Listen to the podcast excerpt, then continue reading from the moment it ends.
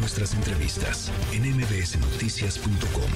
Escuchas a Ana Francisca Vega teniendo un montón de terreno con lo extenso que es Sonora, decidieron cruzar por una de las cuantas son siete áreas naturales protegidas que tenemos en el estado, decidieron cruzar por una, ¿no? Que no, no existe un estudio de impacto ambiental. La ley permite, eh, da un año aproximadamente más o menos para para mostrar ese ese dictamen. Eh, asimismo, pues está fragmentando el ecosistema tanto para la biodiversidad como esta zona de cruces de jaguar, osos negros, ocelote, hay un santuario de luciérnagas. Claramente esto yo lo peor que el Tren Maya por el hecho de que al menos en el Tren Maya hubo una consulta cuestionable, pero la hubo, hubo un impacto ambiental cuestionable, pero lo hubo. Aquí no, hay, no hubo nada de eso, es un proyecto que ha sido impuesto completamente. Hemos estado hablando los últimos días sobre pues este proyecto de tren que uniría eh, Guaymas, la ciudad de Guaymas con Nogales eh, y que pasaría, de acuerdo con lo que sabemos hasta el momento, pasaría justo en medio de una zona eh, ambiental riquísima en, biodiversidad, esencial para las migraciones de muchísimos animales, para la vida de ocelotes, de osos negros, de jaguares, eh, en fin, es, es, un lugar verdaderamente eh, pues maravilloso y, hay muchísima preocupación en la comunidad de lo que va a suceder con este tren que eh, pues no sabemos demasiado, ya les digo, porque no hay transparencia, no hay proyecto ejecutivo, no hay manifestación de impacto ambiental, hay cambios de uso de suelo, eso sí, eh, y, por otro lado, eh, y para sumar, digamos, a las preocupaciones, la, la, Secretaría de la Defensa Nacional es quien estaría, o sea, los militares, otra vez, ¿no? Los militares encargados de llevar a cabo este proyecto.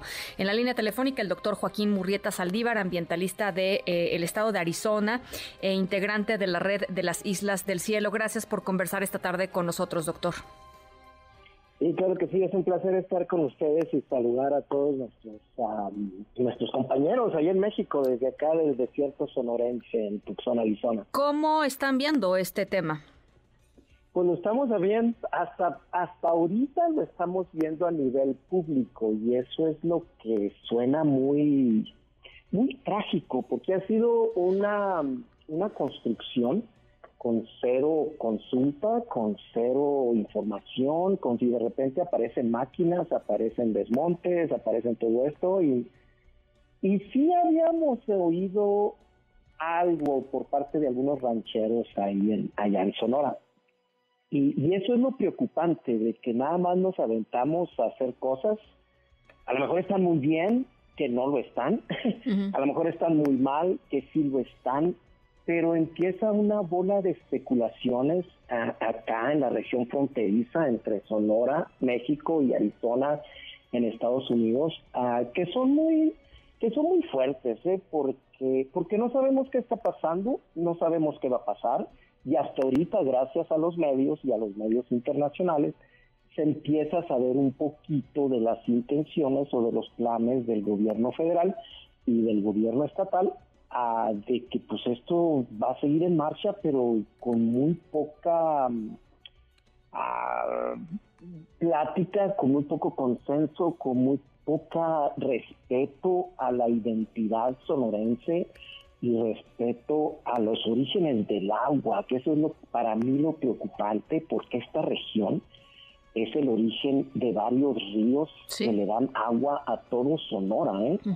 Ah, no es nada más el río Cocóspera, Aquí nace el río San Pedro, nace el río Santa Cruz, nace el río Cocóspera, nace el río Sonora, nace una pequeña rama del río Yaqui que le provee agua a ciudades como Hermosillo, como Ciudad Obregón, como Nogales, Sonora, como Tucson, Arizona, como Sierra Vista en Arizona.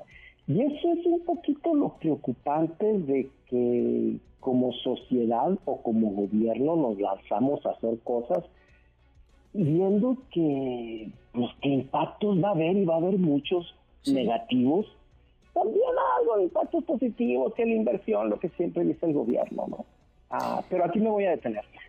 A ver, eh, pues bueno, claro, cualquier proyecto de desarrollo pues trae consigo, y que digo, sería una locura que no lo hiciera, pues esto, desarrollo, pero a qué costa, ¿no? Lo que, lo que hemos estado hablando eh, acá con distintos especialistas eh, Joaquín, es que eh, es un lugar medioambientalmente crucial para la existencia de muchísimas especies em, que, que, digamos que sin, que sin ese pequeño oasis que representa la, la región, que estaría partida a la mitad por el trazo de este tren aparentemente, eh, pues tendría consecuencias devastadoras para nuestro medio ambiente. Entonces, eh, digamos, la pregunta es a costa de qué, porque además el tren se puede hacer rodeando, eh, em, pues, el rancho Aribabi, ¿no? Que me parece es justamente la joya de la corona en términos ambientales y lo más importante y lo que hay que proteger.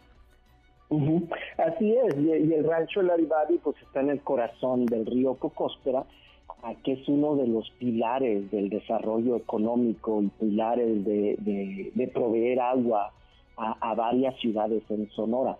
Y, claro que, que, le damos bienvenida al desarrollo económico y todo eso, pero vamos haciéndolo bien, vamos haciéndolo consensado, vámonos haciendo con las reglas de respeto al medio ambiente y también de respeto a la gente, ¿eh? porque y aquí es donde entra mucho la especulación, porque pues información hay muy poca. ¿Qué se les está despojando de terrenos? Que ese tren no va a ningún lado, que a lo mejor ese tren lo está auspiciando Grupo México y sabemos que Grupo México trae un montón de complicaciones en cuestiones ambientales para el estado de Sonora. Y en fin, empiezan un, un montón de especulaciones por el simple hecho de no presentar un proyecto bien hecho, de no presentar un proyecto a la ciudadanía, de no presentar una visión de Estado y una visión de conectividad entre, entre nuestras ciudades. Ah, eh. y, eso trae muchas implicaciones ambientales. Es uno de los pocos lugares donde se hemos visto jaguares, que ya se ha mencionado bastante, donde hemos visto ocelotes, y estos jaguares cruzan la frontera. O sea, por el lado de Estados Unidos les pusimos una barda, que es la barda de Trump, ah, y ahora por el lado mexicano estamos poniendo un tren.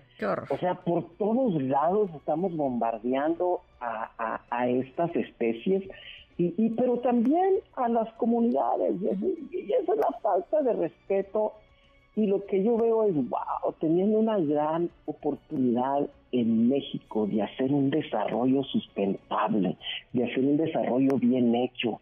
Y no, ahí andamos escondidas haciéndolo. Hasta que un periodicazo sale, ahí sale el gobernador, ahí sale el presidente, no, que estamos, allá, y ya no hayan que decir, en fin. Otra vez, yo creo que lo que la red de las Islas del Cielo, que somos integrantes, estamos simplemente proponiendo ese diálogo, proponiendo un compartir de qué se está haciendo y también un compartir de la preocupación de estos impactos ambientales que ya se están haciendo. ¿eh?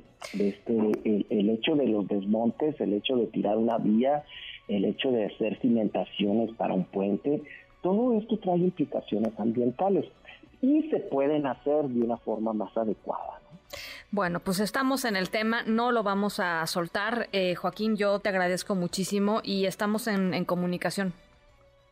Sí, una última cosa, este, y eso es parte de la falta de información, de que este tren nadie en Arizona y nadie en Sonora sabemos para qué se está realizando, para qué se está haciendo. Anteriormente se decía que era para conectar con, con, con Arizona, ah, que era para mover las vías que cruzan la ciudad de Nogales, Sonora, para sacarlas del centro de la ciudad, que está muy bien esa visión. Pero y ahora resulta que no, que no se va, que no se va a conectar con Arizona, se va a conectar con una línea que ya existe, que es una línea de Grupo México, ah, y ahí es donde empieza uno, bueno, ¿para qué estamos haciendo este tren? Y esa simple pregunta no se ha contestado. Bueno, pues eh, vamos a seguir insistiendo en, responderla. Por lo pronto creo que es importante que la gente haga conciencia de que esto está sucediendo allá en eh, Arizona y, perdón, en, en, Sonora. Eh, y, estamos, pues estamos en el tema. Muchísimas gracias, doctor. Ah, muchas gracias, Ana Vega, y gracias a ustedes también por presentar este proyecto a la sociedad mexicana y a la sociedad internacional. Estamos, estamos en comunicación. Noticias.